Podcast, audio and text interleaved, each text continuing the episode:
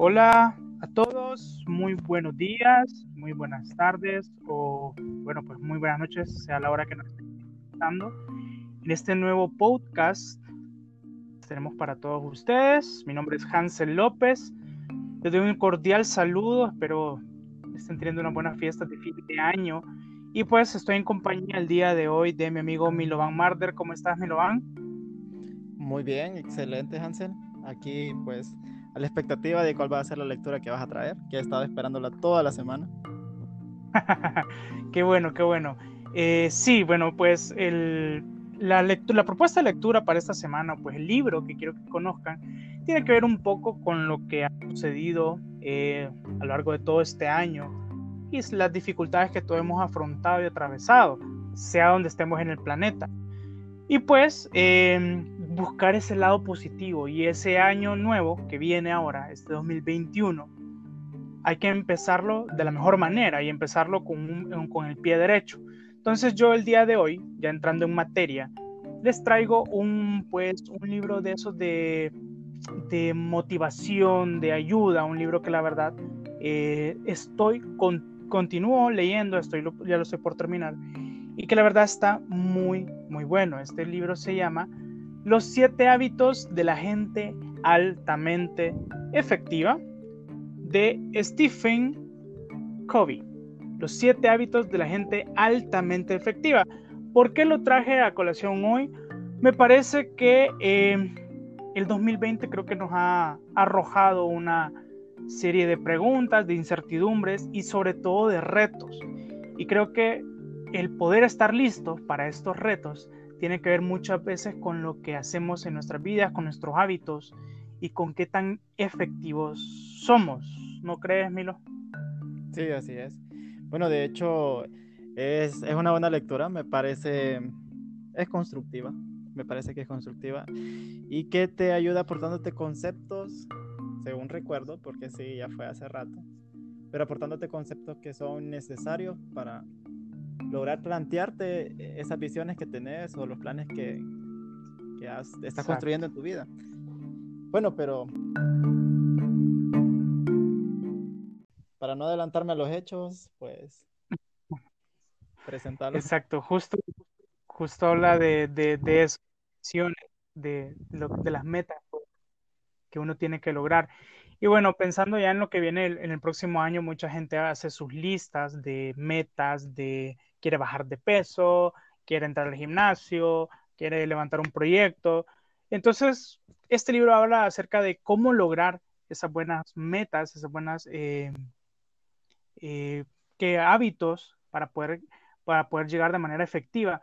Y pues este señor, Stephen Covey, es un gurú, es un, se le conoce como el Sócrates americano de lo que es el emprendimiento, lo que son apoyos a empresas, de lo que son un, poco de los, de los principios básicos, pues, de lo que debe ser una, una, estructura, una organización. Y este libro ha sorprendido porque em, ha sido atemporal, o sea, sirvió en su momento cuando lo publicó en los ochentas y ha servido a lo largo de todos estos años, todos y cada uno de estos principios. Entonces, creo que bueno traerlo a colación más en el 2021, donde tenemos que ser un poco más efectivos debido a todo lo que ha pasado a nivel mundial, pero pues eh, nos, el autor nos presenta en el inicio del libro algo que se, son los paradigmas y cómo poder diferenciar y, quitarnos aquellos paradigmas que solemos tener acerca de, de, cosas que ya tenemos bien planteadas en nuestra cabeza y que son ideas que no podemos quitar. No sé qué opinas vos de eso. No, sí, de hecho, creo que comienza fuerte cuando comienza por esa parte y que creo que es la base, de hecho, del planteamiento que hace él para poder darle un nuevo rumbo a la vida.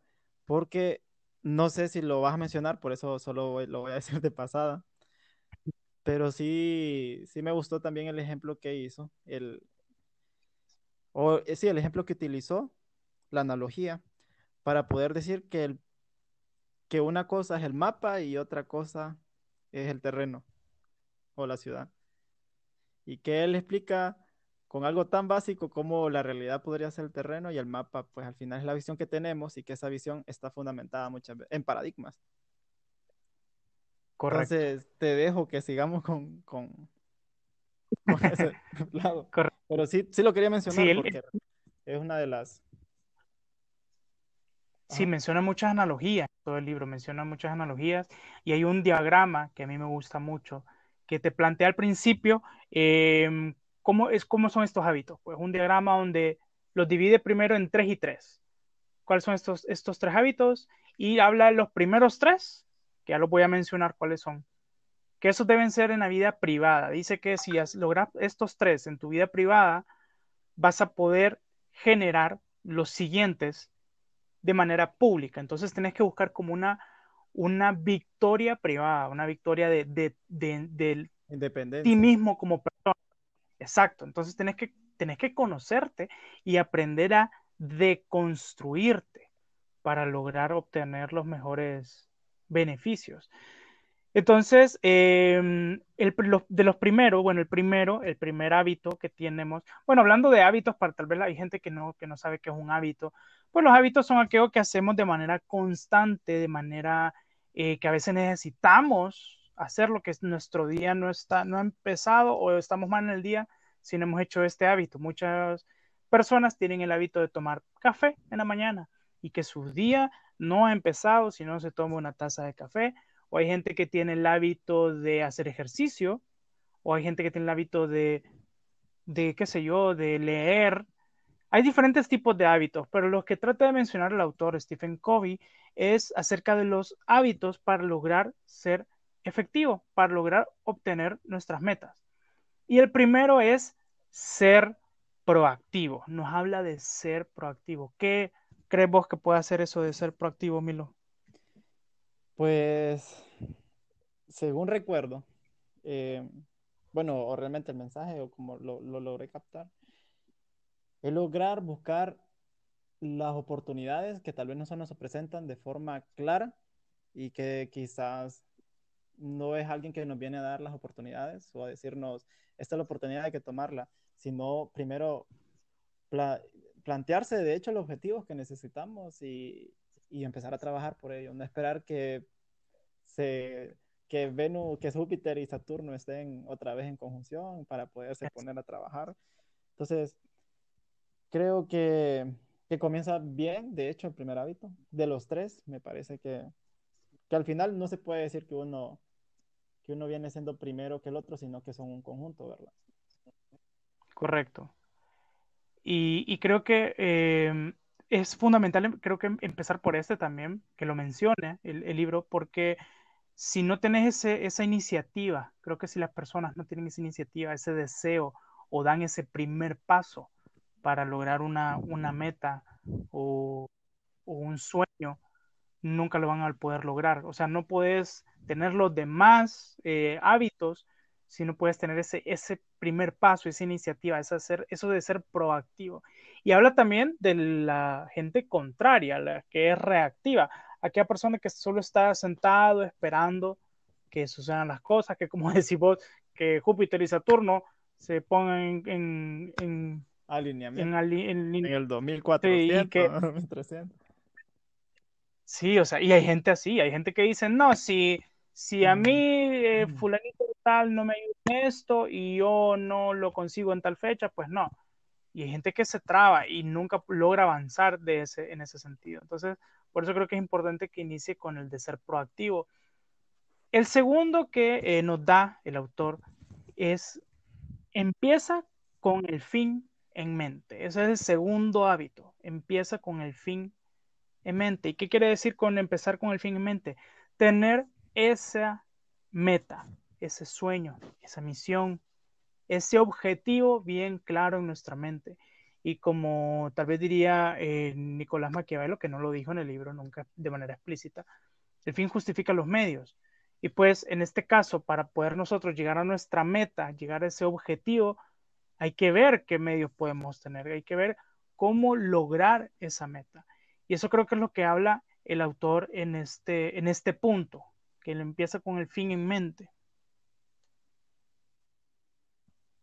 El tercer punto que toca es pon primero lo primero. Ese es el tercer hábito que nos da el autor, que es tener prioridades.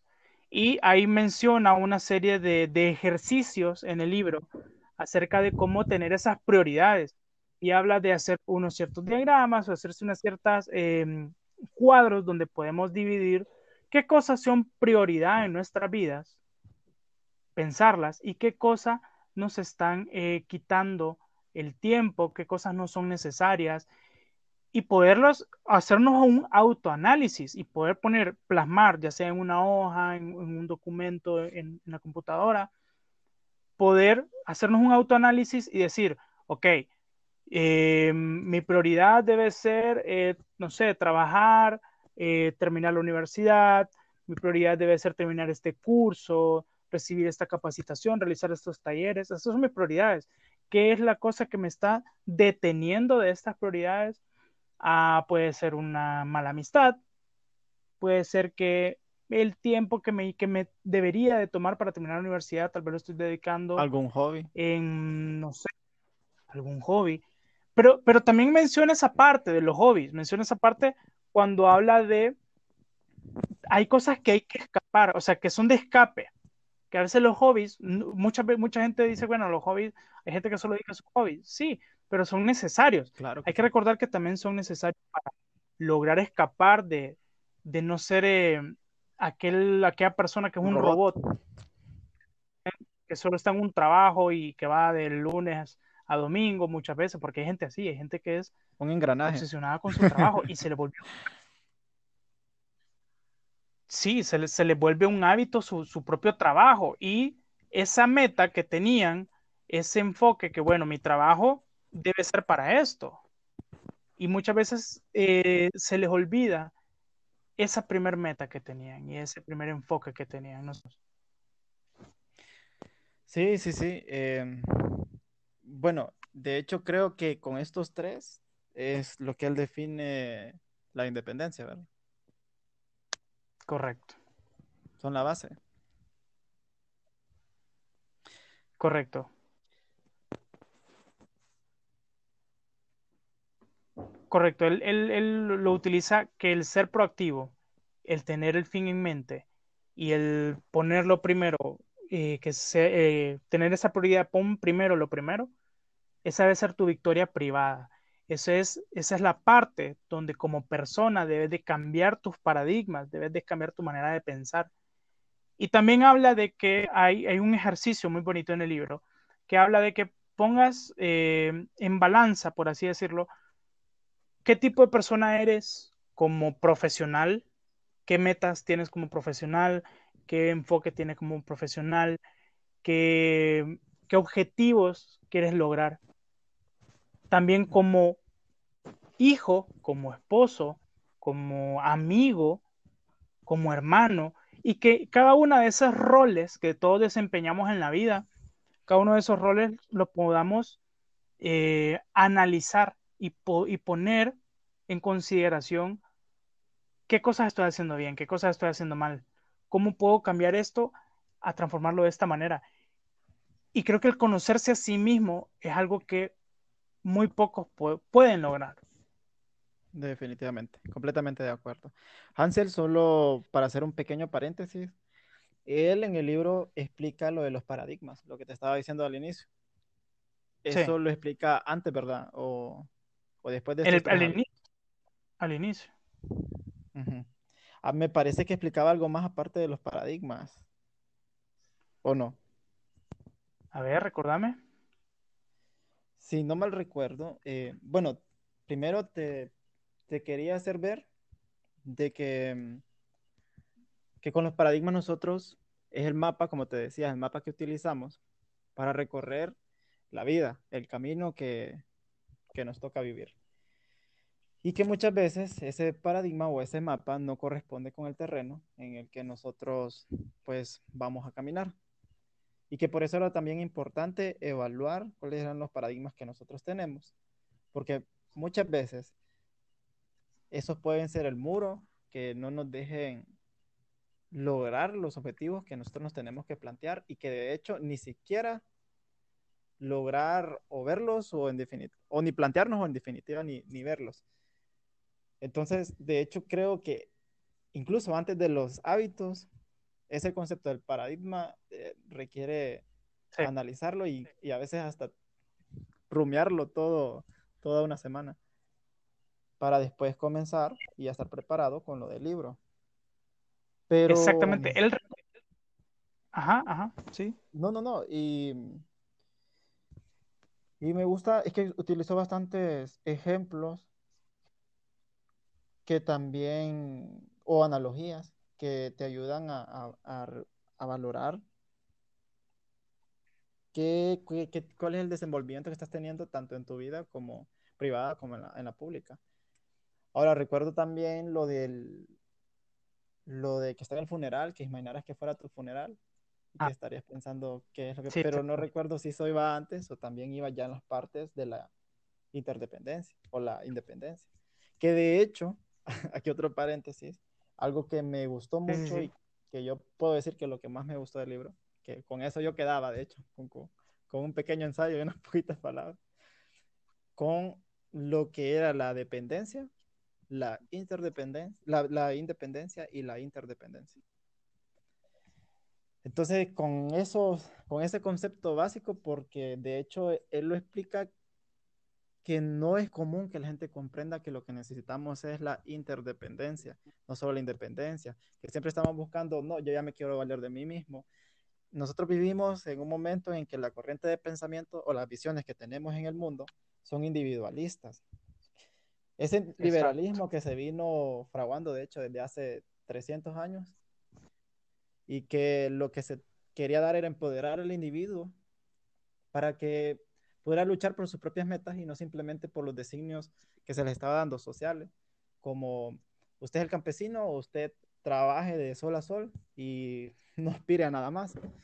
Entonces, visiones que vinieron a plantear ese cambio de paradigma realmente y paradigmas sociales, eh, vinieron a plantear, fue el, el liberalismo y que ha aportado muchos beneficios a la sociedad, porque un individuo que ya tiene esperanzas o que tiene sueños, es un individuo que disfruta mucho más su vida.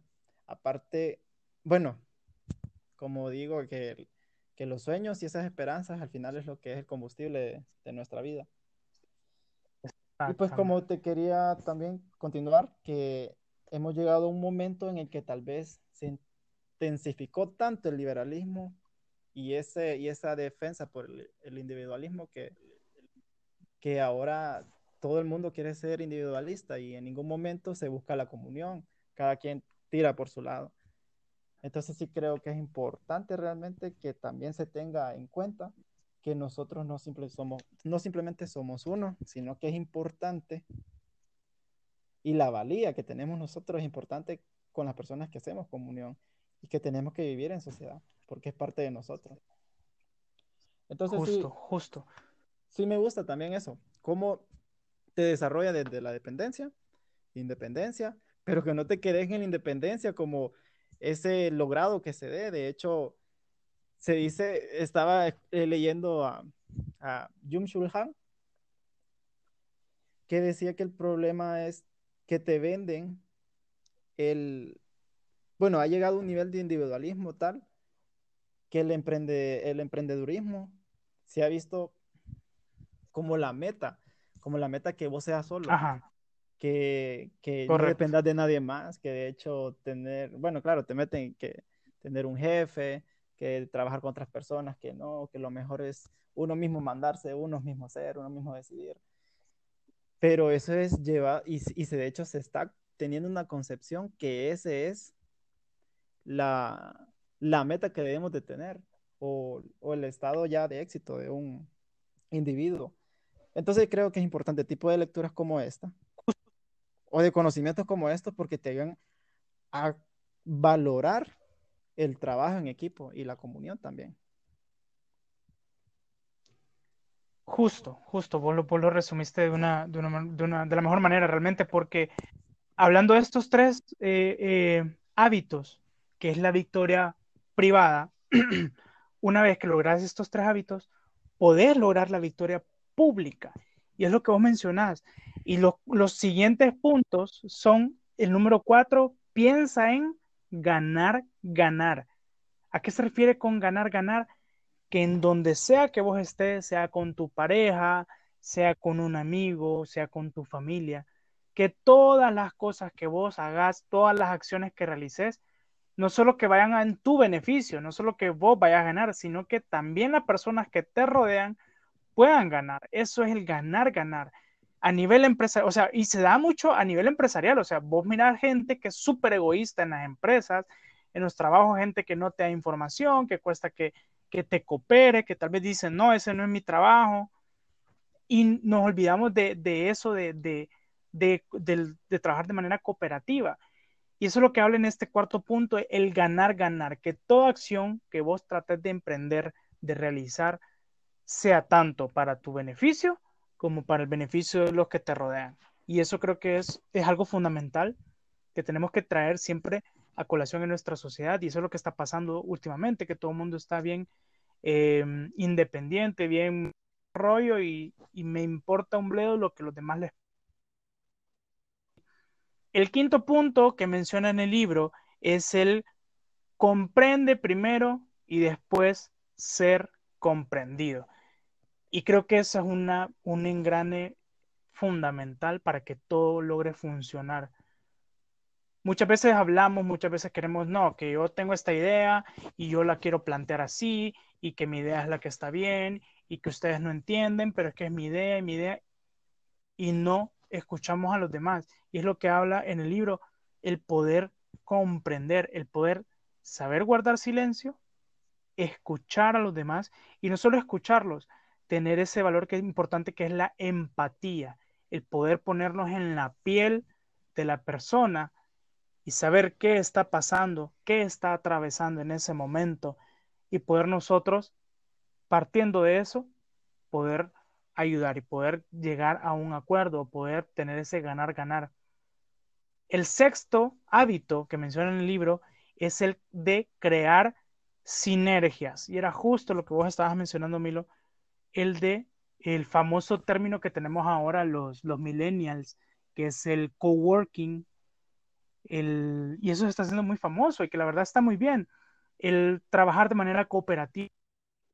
Creo que una persona que tiene buena inteligencia emocional, una persona que tiene buenos eh, hábitos, buenas aspiraciones, puede lograr una sinergia, puede lograr una empatía, puede lograr un trabajo cooperativo y que podemos ver en cada una de las empresas, no solo empresas, familias, podemos ver en centros religiosos, en grupos de amigos inclusive, el, esa sinergia, y que todos puedan trabajar en equipo para lograr cada uno de los objetivos. Eh, bueno, de, hecho estoy viendo la aplicación de Kindle en este momento. Estaba viendo las notas que había tenido, cuando había leído el libro, tenía las notas anotadas, perdón, las notas ah, apuntadas. y estaba viendo que hay varias que valen la pena. De hecho, había algo, lo del carácter también lo mencionaba. Sí. Dame un momento que desarrollaba mucho lo del carácter. Ah, y algo que me gusta mencionar cuando hablamos de este libro es cómo llegó Stephen Covey Stephen Covey a, desarrollar este libro. Él explica desde el inicio que lo primero que hizo fue analizar el tipo de literatura que tenían los estadounidenses en ese momento. Este libro, Hansel, no sé si fue en el 89, no sé si no, no recuerdo bien, 88, 89. ¿Perdón? Sí, fue publicado en el 89, 1989. Entonces él dijo de que lo que se puso a investigar es que en los primeros 150 años de, en Estados Unidos, de la historia de Estados Unidos, lo que vos encontrabas en las bibliotecas o la literatura que, era la que se leía, era literatura que él decía que era para de carácter. De carácter. Entonces, ¿qué es a lo que se refiere? Es literatura que te fomenta los principios que son necesarios en la vida, principios de paciencia. De hecho, una de las primeras, bueno, una vez yo fui a una conferencia de un hombre que se llama Andrés Panasiuk. No sé si se lo has escuchado. Mm, sí, sí, sí. ¿Lo has escuchado, Andrés Panasiuk? Solo mencionado así, Él, pero no él sé. es, Ajá. él es, él se dedica a o, o hacer o divulgar principios para la salud financiera. Panasiuk es un argentino, un argentino que vive en Estados Unidos, que él con la esposa en los 90 tuvieron un gran problema de deudas.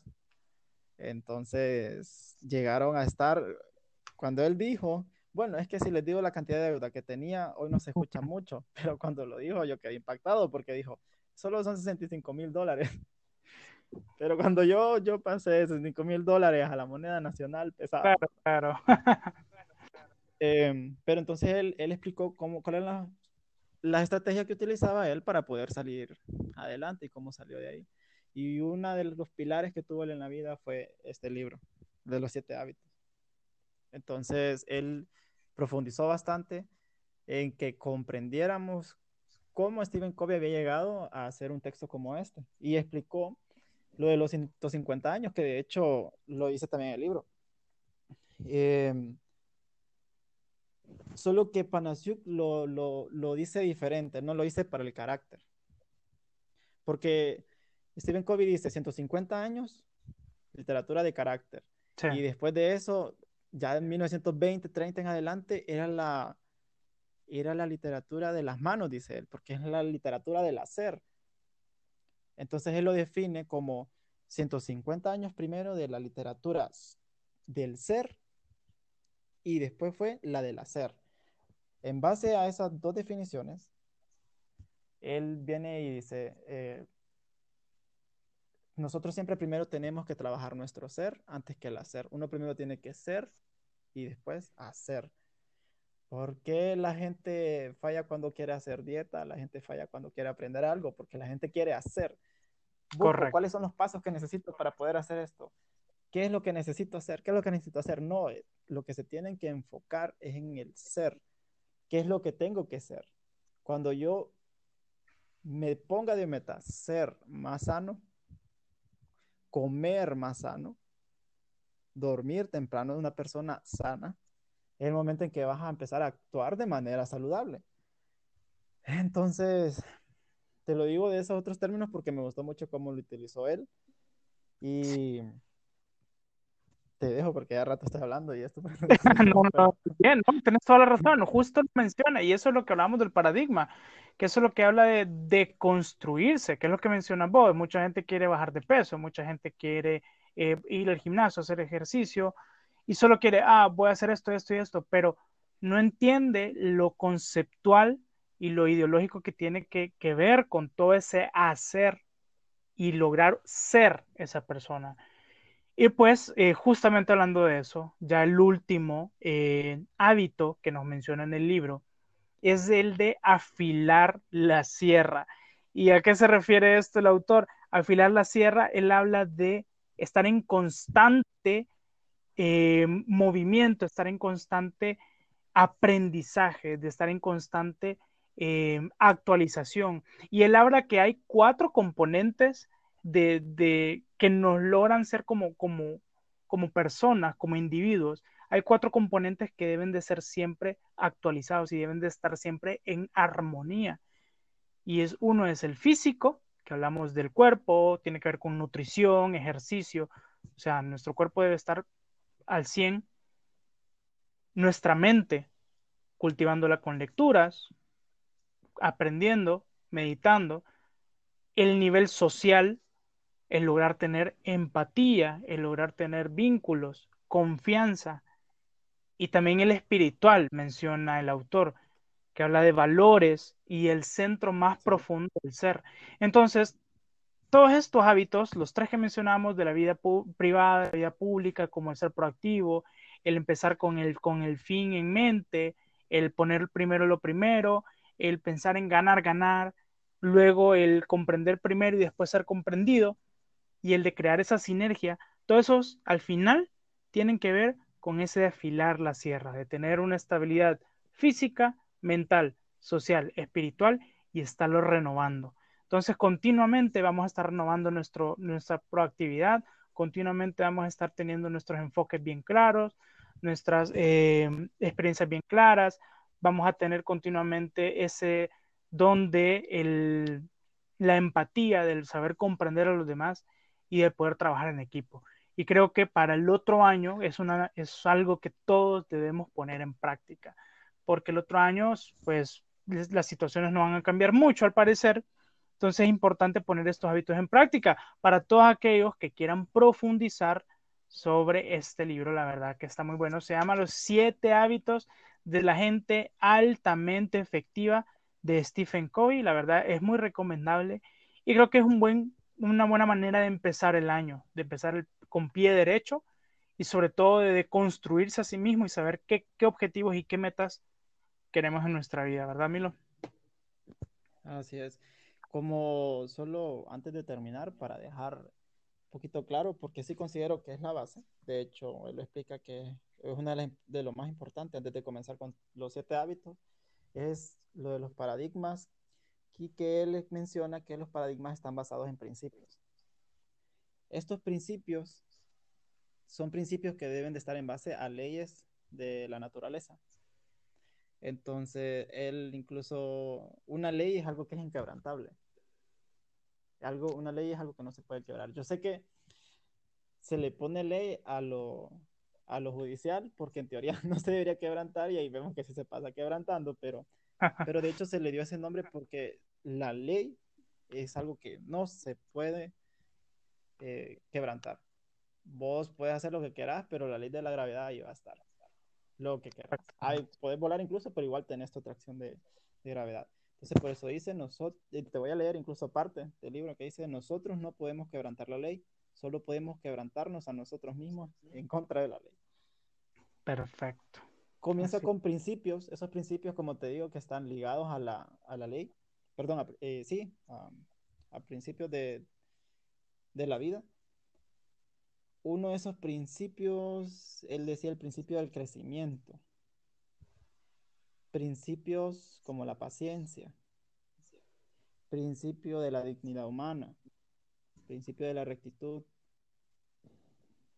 Otra cosa, él explica que los principios no son valores, que no hay que confundirlos. Él de hecho menciona que no, no sé cómo lo tengo tan claro, la verdad, porque, pero principios, la, diferencia entre principio y valores, por ejemplo, una banda de criminales, decía él, puede tener valores, pero no tiene principios. Porque al final entre ellos, pues se pueden apoyar entre todos, pero el principio no está en base a, a una ley que, por ejemplo, sus valores pueden estar en contra de ciertos principios que al final les van a terminar afectando. Entonces, bueno, me gusta cómo habla sobre cómo te fundamenta bien, cuáles son los conceptos claros que tenés que tener para poder evaluar cuáles son esos paradigmas que tenés, en base a qué principios los tenés, cuáles son tus valores y en base a eso comenzar con los hábitos importantes para salir de dependencia, independencia, interdependencia. Sí, así es. Como te decía, es algo atemporal, o sea, es algo que sigue en vigencia. Todo esto que habla en el libro sigue muy en vigencia y por eso queríamos hablarles acerca del día de hoy de, de este libro, Los siete hábitos de la gente altamente efectiva. Eh, no sé, Milovan, ¿qué más agregar? Nos despedimos. Sí, nos despedimos. Tal vez, pues, no, tal vez alguna recomendación, algo que sea, que con el que podrían comenzar. Eh, dar el siguiente paso después de este libro. Aunque este libro lleva bastante tiempo para digerir. No es como una novela, no hay que se lee en, tres días.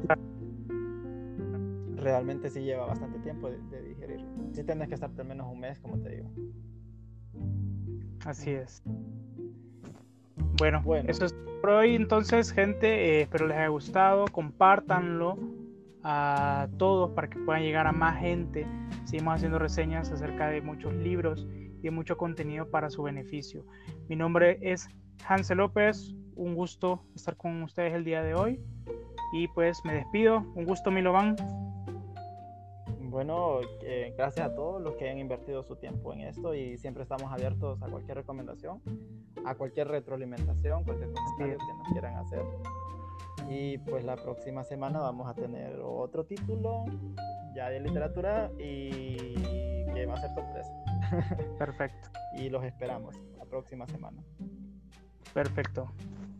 Mucho gusto. Adiós.